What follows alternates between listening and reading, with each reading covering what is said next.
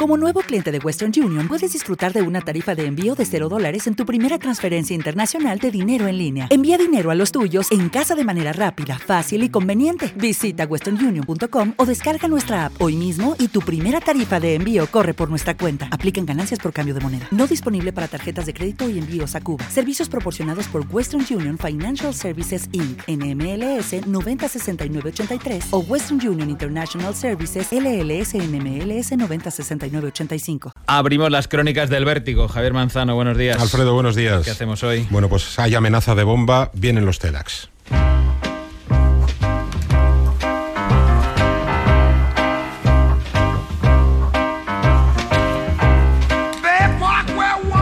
Cuando estás ante una amenaza de estas, ante una bomba, lo único que existe en el mundo es eso, lo demás se acaba. Eres el último, no hay más. 350 especialistas de la policía repartidos por toda España componen la unidad TEDx NRBQ, técnicos especialistas en desactivación de artefactos explosivos y especialistas en amenazas nucleares, radiológicas, biológicas y químicas. Son agentes, Alfredo, en cuya formación se incluye física, química, biología, electrónica. Tienen bastante más trabajo mm, que el que se ve porque acuden ante cada amenaza, aunque termine siendo falsa, o porque desactivan, pues por ejemplo, viejos artefactos de la guerra civil que no explotaron. En Madrid unos seis o siete cada mes. Además del terrorismo, ahora por fortuna menos, distinto.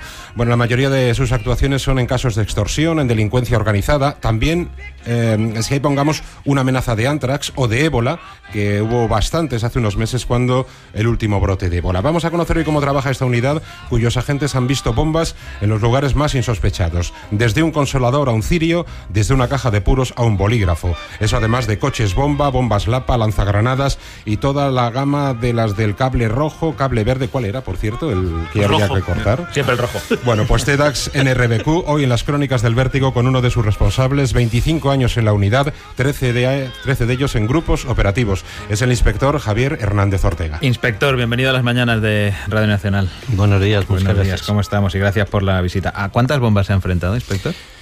Pues de entrada, a los dos meses de integrarme en el equipo, después de hacer el curso, casi como de sopetón, tuve que intervenir junto a otro compañero en un coche bomba aquí en Madrid. Y posteriormente en Pamplona, en otro par de ocasiones, a otros dos artefactos y, como decía Javier, a los artefactos reales reglamentarios procedentes de guerra civil, a eso sí bastantes a lo largo de los, de los 25 años. Y a lo del cable rojo, cable azul, esto que tanta gracia nos hace a los que no tenemos ni idea, ¿e-, ¿esto es así de sencillo? Pues eso lo que hay que cortar es el impulso de utilizar el alicate o la navaja. ¿Y, cómo se corta ese impulso? Mm, olvidándote de él, es decir, ignorando los cables, porque si, son, si son del mismo color, además, ya me pueden decir. Hay que cortar la toma de tierra, entonces. La toma de tierra. me decía, eh, cuando estás ante una bomba, lo único que existe en el mundo es eso, lo demás se acaba, eres el último, ya no hay más. Eh, Javier, solo frente a la bomba, ¿qué pasa ahí? ¿Cómo es ese rato? Pues se te despiertan neuronas que no conoces ni que tienes o que existen y la verdad es que te, te aíslan y, existes tú y tu compañero y el peligro, el riesgo, bien sea a modo de coche, a modo de maleta o a modo de caja, a modo de lo que sea. Entonces son sensaciones un poco que te, que te permiten pues concentrarte en, en lo que es el verdadero peligro. Eh, te puedes pasar una hora o dos horas y en realidad eh, después de esas dos horas no te das cuenta de si alguien te ha llamado o si alguien te ha dicho algo, únicamente lo que has estado hablando entre, entre aquellos que participan en la desactivación, que no siempre son dos, pueden ser dos o pueden ser tres o pueden ser cuatro. ¿Piensas en la muerte tampoco en ese momento? No. No, lo que piensas es en evitarla, en mm. volver a casa o en volver por lo menos al trabajo. Y a la familia se le cuenta siempre a posteriori el día de trabajo. ¿Qué tal te ha ido? Bien, bueno, te cuento. Tranquilo. ¿O cómo es? Sí, hay, hay un, una anécdota, bueno, y mi mujer me la dice a mí más que yo a mi mujer, y es que cuando me preguntas por el trabajo la miro, sonreímos y lo que me dice es, ya, si me lo cuentas luego me tendrías que matar porque es secreto. Y entonces realmente se habla poco. Al menos yo, en mi caso, eh, no se suele hablar mucho del trabajo. Y menos aún de las incidencias reales. no sé si en, en, muchos casos uno se encuentra con un artefacto que además está pensado para intentar engañar a, quien lo desactiva. Quiero decir que a veces eh, uno se enfrenta a un artefacto y dice, lo primero que quieren es acabar conmigo. ¿Esa impresión la has vivido alguna vez o no? Sí, ha habido épocas, sobre todo con la banda terrorista ETA, en que evidentemente los artefactos presentaban unas características que en muchos casos se correspondían con eso. Es decir, que sí que tenían un sistema de activación para activarse en un momento determinado cuando ellos querían, pero a su vez presentaban determinadas formas de activación sorpresivas para evitar que pudiera llegar policía, en este caso TEDAS, y lograra pues neutralizar, sacar o, evitar que trampa, trampa. No, ha habido, ha habido bastante, no aquella, ha habido muchas. Sí, Sí, sí. desgraciadamente. Sí. ¿Cómo es el traje que se ponen? Eh, porque es una parafernalia. ¿Cuánto tardan en ponérselo? ¿Cuánto pesa? Eso es. Sí, parece el- una armadura. El traje antiexplosivo concretamente pesa como 28 kilogramos lo que es el traje y 6 kilos el casco, o sea que son 33, 34 kilogramos. Luego están los trajes eh, de protección NRBQ, que bueno, son más ligeros, pero provocan otro tipo de, de sintomatología. Eh, preguntaba, capitán, eh, bueno, cómo se gestiona una situación ante una bomba trampa o si hay muchas bombas trampa. Me gustaría que nos contara cómo se gestiona un hombre bomba o, o un artefacto adosado a una persona. ¿Cómo actúa un TEDx ante eso cuando hay una persona que está viva y lleva una bomba puesta? ¿no? Hombre, pues me pregunta por el caso quizás más complicado porque aparte del artefacto está el componente humano, que es el que, el, que está realmente en peligro. Pues no lo sé, llegado el momento, me imagino que como el resto de artefactos, es decir, hay que ir desestimando posibilidades en la medida de los antecedentes o de la historia que tengamos en ese tipo de artefactos y trabajar con eso y cuando ya hayamos limitado las posibilidades a una o a dos, centrarnos sobre ellas y, y hacerlo. Evidentemente, si alguien adosa o coloca un artefacto a una persona, eh, seguramente que tenga algún dispositivo que evite el que llegue alguien con, con una tijera, con una navaja, lo corte y se lo lleve. Evidentemente, eso sería lo último que tuviéramos que hacer. Entonces, pues tendríamos que utilizar una serie de herramientas de las que disponemos, pues a base de, de detectores, de rayos X, de trabajar la información que se tenga del presumible autor de ese hecho, en fin, es ir superando una serie de, de escalones hasta que hasta que lleguemos a la conclusión de cómo podemos eh, atacar ese, ese problema. Y una bomba que da problemas, que no se sabe cómo desactivar, etcétera, etcétera, se explosiona y ya está. Mm, No, salvo, salvo que lo que nos pueda aportar sea nada, sea cero y evidentemente esté en un lugar en el que no ocasionemos ningún tipo de daños. En primer lugar, personales, por supuesto, y también los, los físicos eh, importan. Es decir, a nadie le gusta volar un edificio, volar una fachada o tirar abajo lo que sea. Lógico. Entonces, eh, eh, mm, bueno, no sé. Dentro de. Yo he visto muchas veces también hay, hay robots desactivadores. Sí. Eh, ¿Se puede hacer el mismo trabajo con un robot o hay que estar allí enfrente de la bomba para hacer el ajuste fino y el trabajo fino que a lo mejor el robot no puede hacer? No, evidentemente el mismo trabajo no se puede hacer. Con el robot lo que tenemos que hacer siempre, siempre es realizar aquellas primeras eh, operaciones sobre la amenaza, que son las que nos van a provocar un mayor riesgo.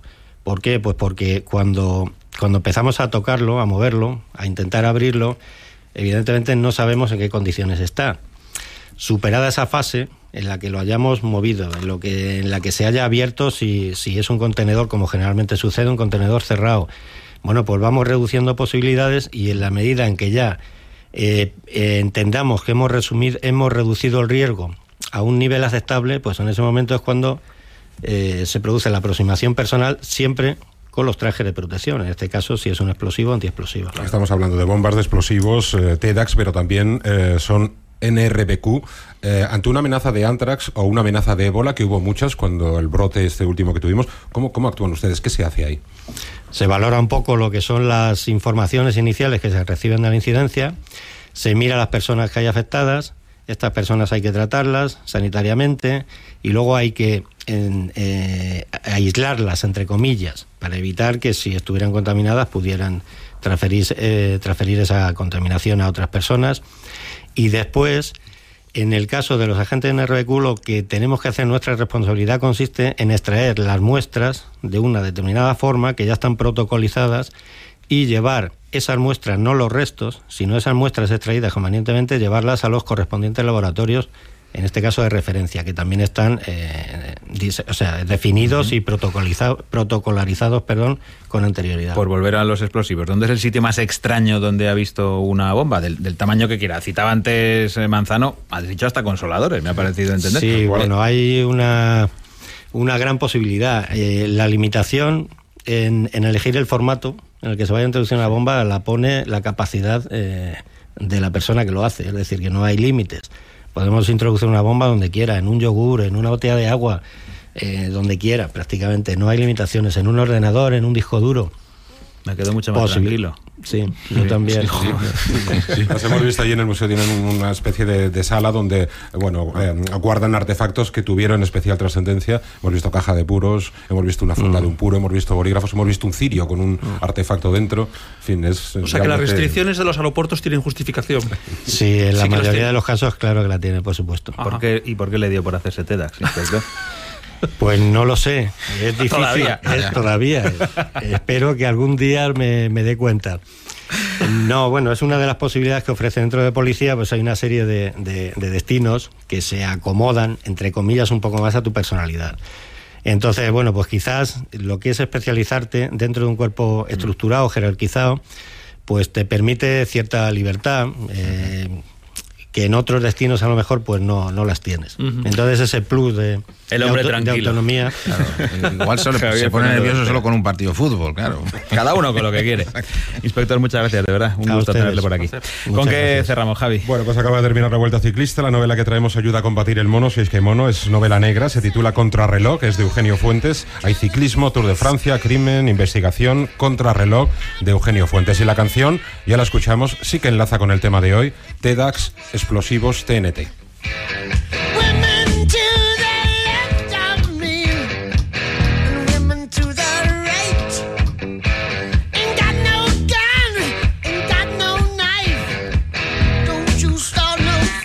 ¿Qué te gusta, CDC Manzano? Hasta la semana que viene, Majo. Hasta la semana que viene. Nos vemos en la próxima hora, Capilla Langüena. Bueno, Ahora. vale. Bien, de acuerdo.